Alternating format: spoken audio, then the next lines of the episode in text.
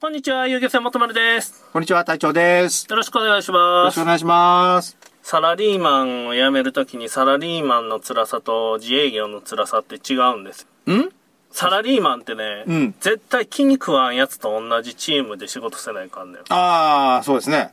好き嫌い言えませんね。それがね、うん。一番めんどくさいんやないんかなって思うんすよ。サラリーマンをする上で、気に食わんやつと付き合わないかんっていう。うん。まあ、宿命っすな。で、自営業はそれないやないですか。うん。なんぼ嫌なやつでもお客さんやったらもう混んでええよってうんうんうん。終わりでしょ。うん。だけど、そこで、その人がこんなる売り上げが減るとかは当然あるし、うん。その人が、あいつ、あそこ行ったらこんなこと言われたんやけどっていう風評被害をばらまくとか、うん。リスクは当然あるじゃないですか。うんまあ、それを飲みゃええわけさ。うん。はい。これっきりで、お疲れで終わりよ。まあね。やけど、サラリーマンはそうはいかんのよ。例えば同じチームやった場合、気に食わんやつがおる場合、ムカつく同僚。うん。そういう人たちの、との人間関係、やり方の攻略法はないんです。うん。もう、こっちが黙っとくしかないもんね。うんこって臭いじゃないですか。話飛んだね。いや、飛んでないんですよ。うんこはね、うん。臭いんですよ。まあね、自分の音楽でも臭い時ありますからね。で、うんこが臭くならん方法ってあるんです。うーん。私が知ってるのは一つだけ。どうぞ。えっ、ー、と、人参の葉っぱ食う。それは、臭いうんこをせん方法やね。うん。うんこが臭くない方法は、うんこから距離を空けること。 うーんめちゃくちゃ深いポットン便所か。まあ単純に物理的に距離を空けるよね。でも無理でしょ、同僚は。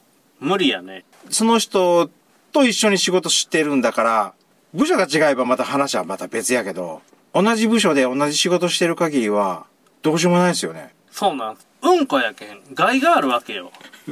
うん、うん、害があるんよ。うんもうずっと臭いとか。うん、なんか、なんかしらの害があるわけ よ。仕事やっといてもろたら、なんかめちゃくちゃになって結局、やり直して、また最初からやり直さないか。二度手間になっとるとか、実現不可能な目標を立てさされて、うんそのノルマを達成せんかったら自分の給料から注文の商品を買えとか、うん。そんなんがあるわけさ、世の中に。この放送は、あのーサラリーマンじゃないなった時に流す放送そうそうそうう。ん。サラリーマンじゃなくなった途端に、毒吐き出したね。いやいやいや、それでね、うん。うちの会社よ。元。もともと、う元ちの会社いうか、僕が勤めとった会社よ。うん。ええやつばっかりなんよ。あのー、今の部署いうか、えー、と、その辞めた時におった部署ね。そうそう。いい、いいね。あのねそれはいいね。あのね、今、辞めてないじゃないですか、まだ。辞める1年前やけん。あ今の放送ベース、あの、えー収録ベースではね。あの 普通に辞めたくないんよね。その居心地が良すぎ。て。ええなまあそれは人によるとは思うんですよ。やけん、そんな中でも、うんうんうん自分はこの部署嫌やなって思いよる人もおるかもしれんし、ぁうん。まあ僕はそう思うんすよ。なんか、居心地がいいな居と。心地がええし、なんか全然新型コロナウイルスのなんとかかんとかで全然飲みに行けんなって相当思んないですよ。うんうん。まあ、そっちの 仕事以外の方で思わない んだ。はい。まあ同僚と遊ぶんも楽しいし、うん。やっぱいかんね。ムカつくやつがおらん。ああ、やめときいうか、やめるきっかけ、動機がないと。こいつがおるけん、こいつと二度と川さんねやったら、やめてもええかなとか思うかもしれんしね。でもこの一年、えーと、収録ベースでいくと今日、はい、年度末じゃないですか。はい、今日え二人の勇者がね、警備業務課を去っていきましたよ。ってことは新しく二人入ってきてい、や、人員削減っすね。ああ、そっちかは。い新しい人が入ってきて、その人が相当ムカつく人やったっていう可能性は。ゼロっすねあ。ーだっゼてロか、誰も入ってこないから。ただただ、不景気で二人部署移動しただけ。うーん、うーん、うん。しょうがないですね。うん。多分来年度まで人事異動はないんで、このまま行って終わるんやろ。ああ、居心地のいい職場のまま辞表を出すと。そうっすね。ということでございまして。やけうんん、サラリーマンの厳しいとこと、うん。自営業の厳しいとこって全然違っとって、うん自営業ってやっぱ人的なストレスって少ないですよ。うんうんうん。もうムカついたら付き合わんかったらええだけやけ、うん知らん、もう話さんかったらええんやけ、うんで、連絡取らんかったらええんやけ。電話出んかったらええだけの話なんですよ、うん正味。やけど、お客さん相手にしよる人とかは特にそうやと思うんやけど、うん。お客さんがもう乗らんよって言うたら、うん。それでお客さんマイナス1なんですよ。うん。えそういう部分でも自分も人に対してもうお前とは付き合いせんよって言える立場やけど、うんお客さんからもそういう同じシビアな目で見られ始めるよっていう、うここですよねうーん。結局人間でしょ人間の付き合いじゃないですか、その話って。はいはいそれはあの、サラリーマン、特に俺らみたいに客商売の場合は、それありますよ。しかも、降りかかってくるから。サイレントクレーマーだったらまだ、まだ、実害はないけど、怒り狂った方のクレーマーはだったら、お給料っていう点では、まあ、変わりはないけど、評価とか、その辺で会社の売り上げが、まあ、下がるって言っても、うーん、まあ、下がるったら下がるか。お客さんの付き合い減りますからね。いうん減るか、なくなりますからね、一人。やけど権限が違うでしょうん。だから、言いよう、言えないんですよ。言いたいことが。そうそうやられ、あの、雇われ人だから。そうそう言えないんすよやけどそういうとこがねストレスの原因になるんやないかなと思って湯気船元丸ではもうインストラクターとか自分の信用しとる人にそこら辺を任せていちいちき俺に聞いてくんな自分で言えって言おうと思ううん。言いよるけど山台さんは毎回聞いてくるあ、でもこれ放送が流れる時にはもう聞いてこないんじゃない聞いてこんすね、うん。だけどそんなんもう自分でお客さんとの間の関係は自分でやってくれと。お客さんがもう、よっぽどのことしよったらもう、それはもう言うても構わんと。うん。いうのは、実際見よるけんね、インストラクターが。うん。で、インストラクター判断でもう危険とか、うん。手に応援とかになってきたらもう乗船拒否とか、いうのは、インストラクター判断でやってもらったら構わんと思ううよ、ん。ナイフで人を刺したとか。海に誰かを突き落としたとか。あ船べりのあの高いとこに立って平均台みたいに してスリルを味わえよると。なってきたらもうええと思うよ、俺は。うんうんうん。えそういう部分でもう難しいとこかな。やっぱサラリーマンは人間関係やろね。僕も相手の人に不快な思いささんように努力しよるけんね。やっぱ仲ええ、なんぼ仲ええ言うても。うん。親しき中にもねやっぱちゃんとするとこがせない関係で、うんそういう部分では冗談は冗談で言うていいんやけどちゃんとそこら辺の線引きは失礼がないようにしとかないかんとかなんうかん。人としてバカにしたらしたようなこと言うたらいかんとかあるじゃないですかうん。ありますね。だからそういう部分はきっちりしていかんと機嫌が悪い時もあるやん人間やけん、うん相手の人もうん。え機嫌が悪い時にね、フランクに話しかけたらイラッとする時もあると思うんですよ。うん。だけどまあ、なんか別にそんな問題に直面してないし、やっぱサラリーマンで一番自分が問題やなっていうのを他の人を見よって思うのは自分に権限がないことやな。それはあるね。明らかに狂った人を相手にしよるわ、この人は。うん。うん。その人本人から聞いても相手が狂っとんよ。うんうんうんうん。で、同じ人をその二人を僕から見てもうん。相手が狂っとんようん。で相手と話してみても相手が狂っとんよ うん。その場合でもうん。狂っとる相手に対して同僚であれお客さんであれ耐えないかんうん。そこでお客さんやけんって言うて切れたら動画で撮られてツイッターで投稿とかされるわけ、うん。うん。今の世の中ね。怖いね。でまあ同僚がおちょくってきたとかうん。なんかひどい仕打ちをしたとかいう時もまあ録音とかされとるわうんうん。まあねなかなかやね世の中世知辛いよねうん。えそういう会社員の期間を今終えようとしうん。えっ、と、放送ベースでは終えました。終えました、うん。おめでとうございますあ。りがとうございますで僕警備員をやっておりましたはい。でそこの会社の中で警備員を外注で雇っとる会社じゃないんですようん。その会社の中で社員が警備業務課っていううん。部署を作って警備をするってう。いうん方向なんで、うん。警備会社に勤めとるわけじゃないんですよ。うん。アルソックとかじゃないわけだ。そうそうそうそう。普通の会社員 ない。いや、アルソックも普通の会社員じゃないの 普通の会社員。でね、警備員ってね、うん。警備員の指導をせないかんわけ。うん。あの、えいわゆる、あ、えー新しく入ってきた人っていうか、その、警備の同僚をこういうふうに警備しましょうっていうことを指導せないかん。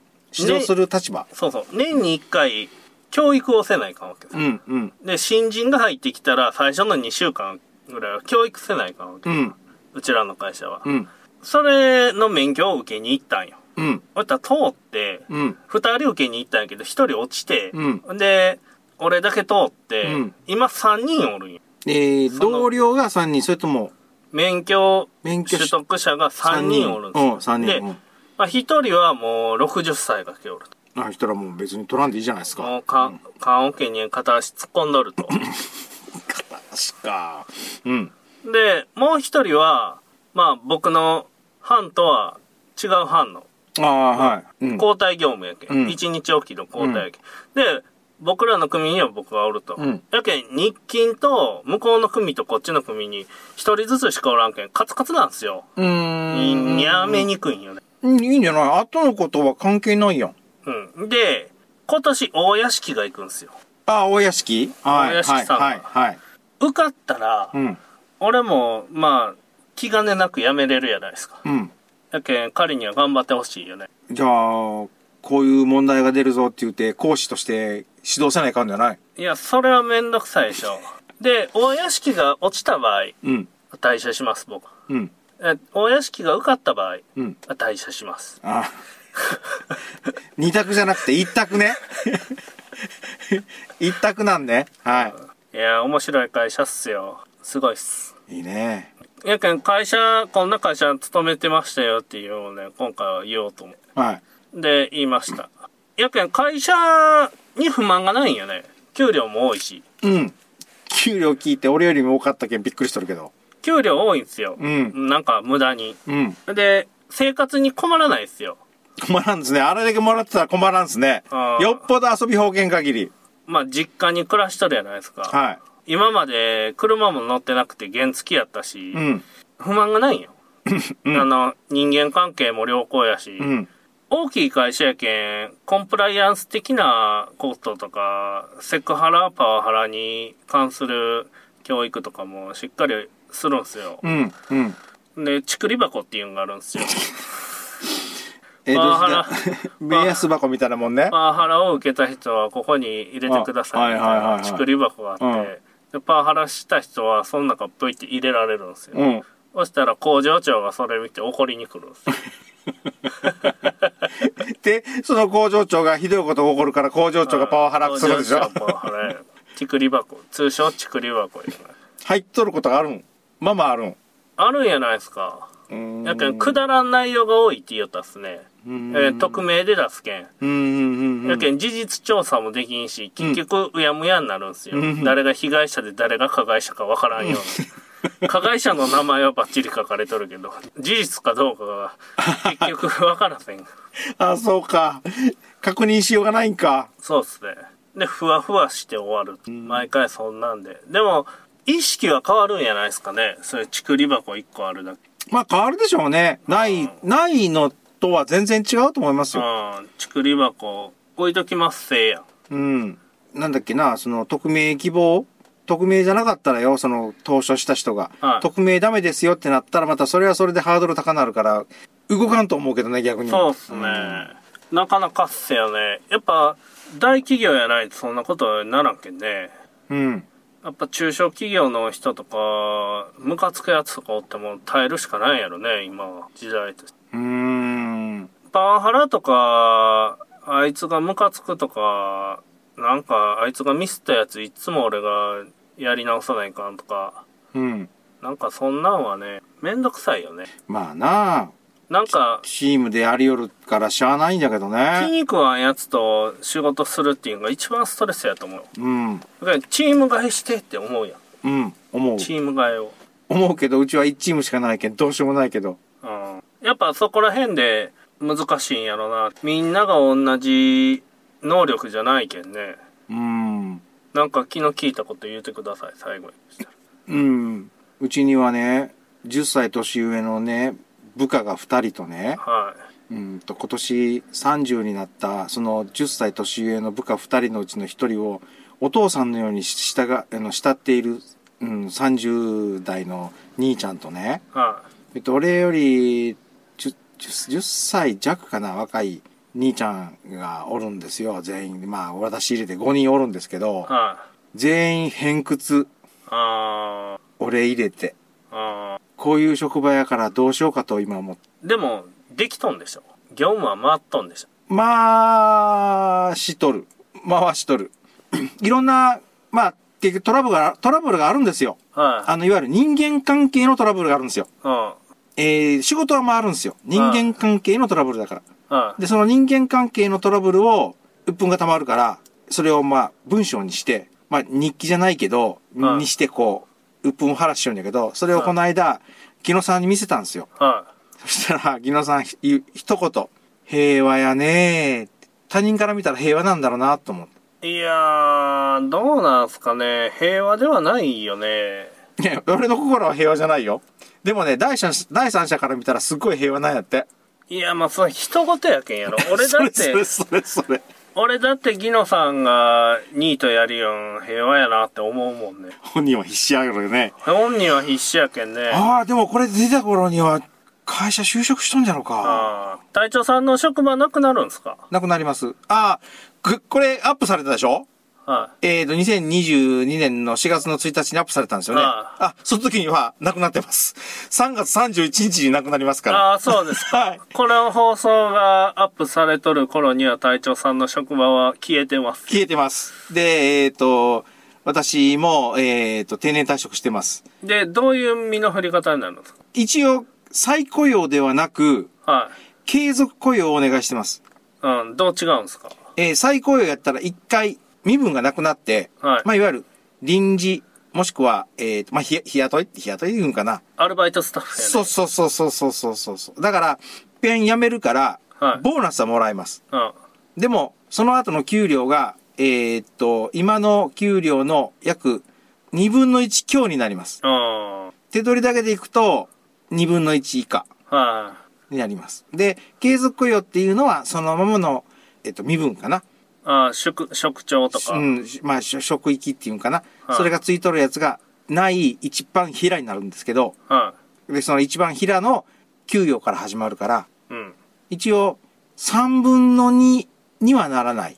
3分の2は、ぐらいになるんかな。給料は減ると。でも3分の2ですね。今の3分の2ですね。で、それは何年ぐらい続けるんですか65。娘さん何歳ぐらいっつったっけえー、っとね、65やったら20歳。20歳になっとんかなあ、ほしたら大学2年生ぐらいです。うん。大学行くって言って、音大行くとかって言って、言いよるけん、今。えあ最近聞いたらちょっと音大は、なくなったけのことは言おった。あ、そうっすうか。ん。行くとしたら、うん、大学よりも短大行くかな、あいつ。短大何系っすかわかんない。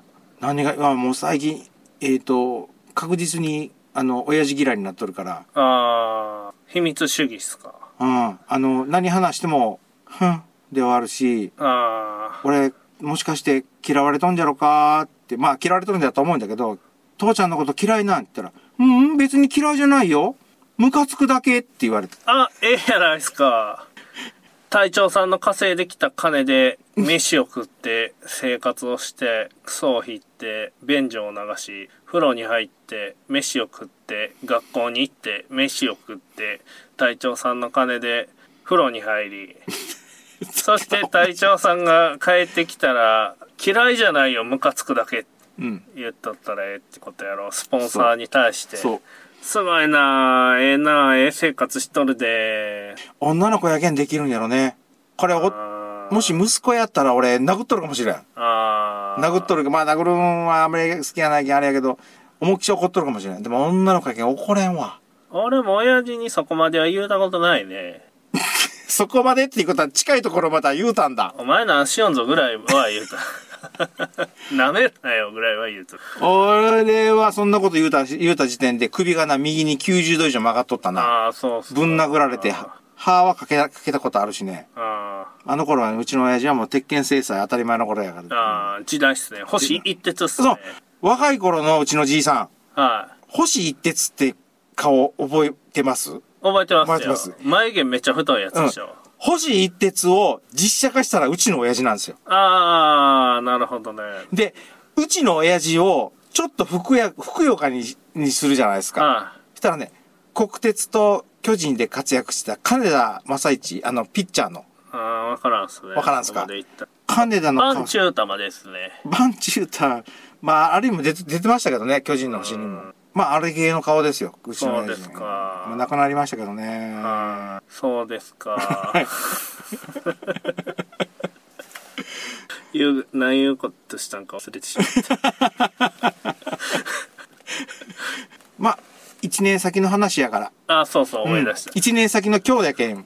でね、うん。僕思ったんですよ。これ、遊漁船やるよって一番思ったことが、はい。まあ、身内がおるやないですか。いまあ、親父なり、身内がおるわけですよ。うん。身内をね、うん。自分の家業に引きずり込んどったら、うん。税金対策になるやんか。ああ、はいはいはいはい。ほいなりますでね、まあ、実際に親父とかも定年したら、働かしたら弱いとか思い言ったよ。うん。だけどね、身内が仕事ができんね。古川さんが仕事を触れないそれとも、俺が仕事を任せれんねん。身内やけん、仕事ができるとかじゃないんやなって思う。改めて。やけうんん、例えば自分の息子がおるとすれんおらんけど、うんうん。息子は多分ポンコツやと思うよ。ああ、それは良いよね。あの、奥さんのいいところを引き継ぐのが息子。ポンコツなところを引き継ぐのがお父さん。あお父さんのポンコツを。うん。やけん、その、血縁やけん仕事ができるっていうのとは違うんやなって改めて思う。やけん、二世議員とかおるやないですか。うんあ、ポンコツやな、多分。うん。よく見るね。ポンコツやね。やけん、あの状況なんすよ。それはね、仕事できるできんとかっていうのは、身内じゃ身内じゃないじゃは関係ないよ。結局できん人はできん人。できん人はできん。やっぱり人を選べる範囲が広いんってスカウトやないですか。うん。スカウトなんですよ。うん。で、今会社で面接して採用するでしょうん。例えば遊漁船元丸で船長を雇いたい時に、求人募集をかけて、うん。で、ハローワークに遊漁船元丸船長募集、うん。えー月16万でうん。出すやないですか。うん。えー休憩な し。昇給なし。あと手当なし。うん。危険手当もなし。なんもなし、うんで16万で出して取っ払いで。うん。実際渡すのは12万とかで出すじゃないです かうん。うん。ほんでそれ見て募集で来るやんうん。既得な方が来たと。そんなやつが来るやんうん。遊漁船の船長をやってみたいとうん。いうことで来るわけさ、うん来たやつは遊漁船元丸に乗ったこともなけりゃうん。船の免許を持っとるか持ってないか知らんけど、うん。普通にサラリーマンするんが嫌やけん来たみたいなやつが大概暗いうん。毎日釣りができて最高ぐらいのやつがうん。暗い、うん。うん。仕事できんと思うようん。その中から雇わないかんのよ。うん。これは失敗すると思う、俺は。うん。身内に撃たれる状況になると思うんよ。うん。やけん、そいつが失敗したことを俺がカバーして、俺は自分の仕事も持っとる。そいつがミスる、カバーする。うんで、仕事1.5倍ぐらいになると思うんよ。うん。単純に。うん。二人おったら二人分の成果っていうのが出んのよ、絶対。うん。だから面接でやって、雇って、採用して、その少ないよ、何人、3人か4人の中から選ぶんやろ。うん。うん。絶対無理やって、うん。絶対できやせんのに、そんな仕事は。で、うちの船にも乗ったことないし、俺のことも知らん奴が来てね、うん。遊漁船の船長やりたいんですよ。芝居よ、パフォーマンス大会よ、芝居、 役者よ。もう、その面接では役者を、この世界を変える遊漁船、うん世界一の遊漁船に私はなる、海賊王になるぜ、とか言うんよ、うん。そこでは。うん。必ず、遊漁船元丸さんのお役に立ちます。乗ったことないけん、一回も。うん。えー口八丁手八丁でこう、芝居大会よね。うん。そん中からね、選ぶわけさ。うん。まあ、芝居しとんやろなと思う。こっちも思うやん。うんじゃあ向こうも、とりあえず芝居しとかないかんなと。だ演技 芝の居、しとかないかんのじゃ。演技の大会やないよ。うん。 そ、そこを選ぶとこ。やけど、その短い時間で演技の大会の中で、そいつが仕事できるかどうかっていうのを判断せないかんだけど、それは無理ない。無理ですよ。それは無理です。あの、分母が1000人単位やったら多分大丈夫やと思うんよ。あ1000人単位やったら。まあ、100人単位でもいいわ。あ、ああ。 100人単位でもいいわ。でも、5人、10人単位やったら難しいよ。絶対無理やと思うんよ。俺はその中からえ、ええ人材選ぶっていうのは。やけん、自分が思っとる人材っていうのは、まず、遊漁船元丸のことは嫌いでも、遊漁船元丸のお客さんのことは好きじゃないと思う。うん。うん。で、遊漁船元丸の船長のことが嫌いでも、遊漁船元丸のお客さんのことは好きじゃないといかんだよ。うん。で、そのことに関しては、遊漁船元丸のことが好きじゃないといかんだよ。うん。うん。なんか三段論法でちょちょっと途中おかしかったけど、うん。で、俺のことは嫌いでも遊漁船元丸のことは好きじゃないといかんね、。うんん。で、遊漁船元丸のことが嫌いでも遊漁船元丸のお客さんのことが好きじゃないといかんねん。うん。うん。ってことは、遊漁船元丸に乗った人やないといかんねんよ。遊漁船元丸のことが好きなんやけん。乗りたいやろ船長という職が好きやったらいいんじゃないそれはいいよ。 船長になりたいんやったら。それは構わんけど。まず、うちのファンやないと無理よ。うーんあのうん。方向性がわからんやん。新しく釣りを始めた人とか、うん。これから釣りに興味があってやっていきたいお客さんを育成していく、うん補助していく、手伝っていくっていうインストラクターさんに手伝ってもらいながら船長が運営していくっていううん。システムやないですか。うんスタイルやないですか。うん。それを、まあ理解してどう思うかよね。やっぱスカウトない。うん。遊漁船元丸ファンっていうのはお客さんなんですようん。だからお客さんの中から一番ええやつを焼肉に誘うって いう一本釣り一本釣りするわけだ。あの買収するわけだ。そのねあのインストラクターとか言えて乗船日とか言って書いとるけどそれやけんねう ちこいつはええぞ働いて帰るぞあ山台さんね、うん。あの、初めてうちの船乗った時、俺、バケツ洗わんやん、いつも。うんち、つけっぱなしでほったくっとるやん。うん。あれあ、全部洗って帰りよったんすよ。うん。で、あ、洗って帰ったなっていうのは気づいとったけど、言わんかったんよ。うん。まあ、しばらくしよってな、何気なくツイッター見たら、インストラクターやりたい、志して今、みたいなのを書いとったけんね、うんプロフィールのとこうに。ん。あ、書いとるね。やけん、ああ、なんかやりたいんやなっていう、やり、やらしてくれとは言うてこんのよ。うんうんうん。だけど、うちの船にお客さんで乗った時にそういうして帰りよったんや。バケツ洗って帰ったり、うー船、んちょっとゴミ掃除して帰ったうりん。いや、しよってそこそこ釣りがうまかったんや。うん。で、焼肉。これは多分、ちょっとあの、物が違うなと思ったよ。うん。、で、あれで焼肉に誘ったよ。うん。で佐々木さんは単純にね、釣りがうまいんよ。うん。で、焼肉食べた。 それだけ。隊長さんはね、何やってもそつなくこなすの知っとったし、うん。まあ、ある程度能力が高いの分かっとったけん、手伝ってもらった。うん。知らん間に手伝わされることになったね。そうっすうね。ん。ただ働きをさせてしまってます。すんごい不安なんよ、今。何ですか船の免許、多分これが流れてる時には船の免許持ってると思うけど、はいはい。こう、順番にこう、これ、これやりましょう、これをやりましょうって、運転をトントンとちょっとずつ変わってくれる、変わって、やり、練習しましょうって言ってるでしょ。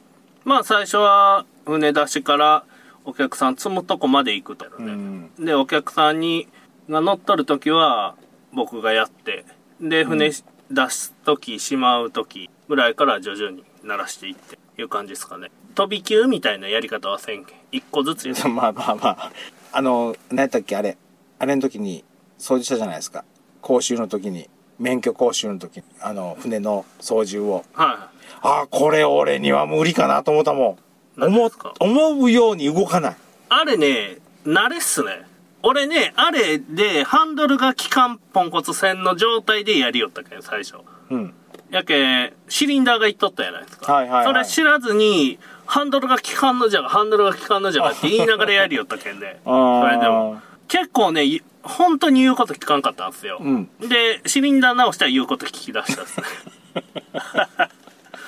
今にして思えば怖いこ怖い時期やったそうっすあね。ー今思ったら、ようやりよったわいと思って。ああんな沖であんなになったら、後ろのソーダだけで帰らないかんけうど。んやけん危ないっちゃ危ないわいね。あの、あれやけん、あれでどうにかなるゆう、ゆっくり帰ったらどうにかなるいう話やないんやけど、うんまあ、初心者やけんわからんわいね。うんだけどそこ、それがないけんね、うん今回は。うんうんもう、故障も新しいエンジンになってから出てないけんね、一う回も。んあとね免許取る免許取る時にその講師の人に、はい2日目の試験の時の講師の人にはい。もう船は用意されたんですかとか言って、まあいろいろまあそういう話になって、その受講生の人ら3人でわーって話になっはて。で、いや、遊漁船の、あの、船い。はを、もしなんか船長さんが何かあったら、あの、船が港まで帰れんから、それの代わりに運転するんですよ、はっはーとかってわらわら、わら冗談で話しよったんですい。うよ。ん。そしたら、あ、遊漁船か。遊漁船だったら何やらと、あの、なんて、特殊免許、うん特殊と、旅客なんとかかんとかも取らないかんですね、なんかって話し出して。うん。特殊免許の方は、いつ法令が変わるかわからないから、うん。早めに取っとった方がいいですよって言われて。うん。あの、遊漁船じゃない普通の船やったらもうそのままで大丈夫ですけど、うん。遊漁船に乗るんだったら、と、取った方がええ、海上保安庁的にも、そっちの方がええと思いますよ、とかって言われたわ。うん、よくご存知で。言って酔ったわ。で、今、もし取りに行くんだったら、早い方がいいですよ。いつか、いつ変わるかわかんないから。うん。今やったら、えー、何やったっけ講習だけで OK ですからって言ったから。特集うん。いや、実技ありますよ。あったんあります。水上バイクに。うん。大丈夫ですよ。うん実技あります。2日ぐらいかなうん。 ?9 万ぐらいですね。うわぁ。な、夏やないと大変やね、そうう。っすね。冬はやりたないな。来年っすね。来年の夏かな。やけん、ある程度、その、お客さん乗ってない状態で操船の練習して、まあ、アイスバーンの車と一緒やけん、あれ。ブレーキないけうん、うん、うん。ん。それで、とあの何俺の中の意識としてはフォークリフトですねまあ、ブレーキないけん止まらせんよ、いう。あの飛行機と一緒やけん。逆噴射で止まると。逆噴射止まるとき。あれはペラはそのままでこういうやつが出てくるので、でも、スクリュー逆回転さあせてス止クまる。リュー逆回転かうん。リアで止まる。それか、ボディを横向けて、胴体、胴で向けてうーん止まる。こっちの方がね、早止まるけん、ええっすよ。流し始めとかこっちの方向からあの選手風向きの方向いて向けるっていうのはもうなんとなくなんとなく分かりだしたんやけどはいその流し始めのここっていうのが全然分からんですね遊漁船やけど、遊漁船の船やけど、うんお客さんが乗ってない状態っていうのは普通の船ですよ。うんうん営業してないでしょ営業してない状態の時は、タクシーでも営業しなかったら乗れますからね、俺ら。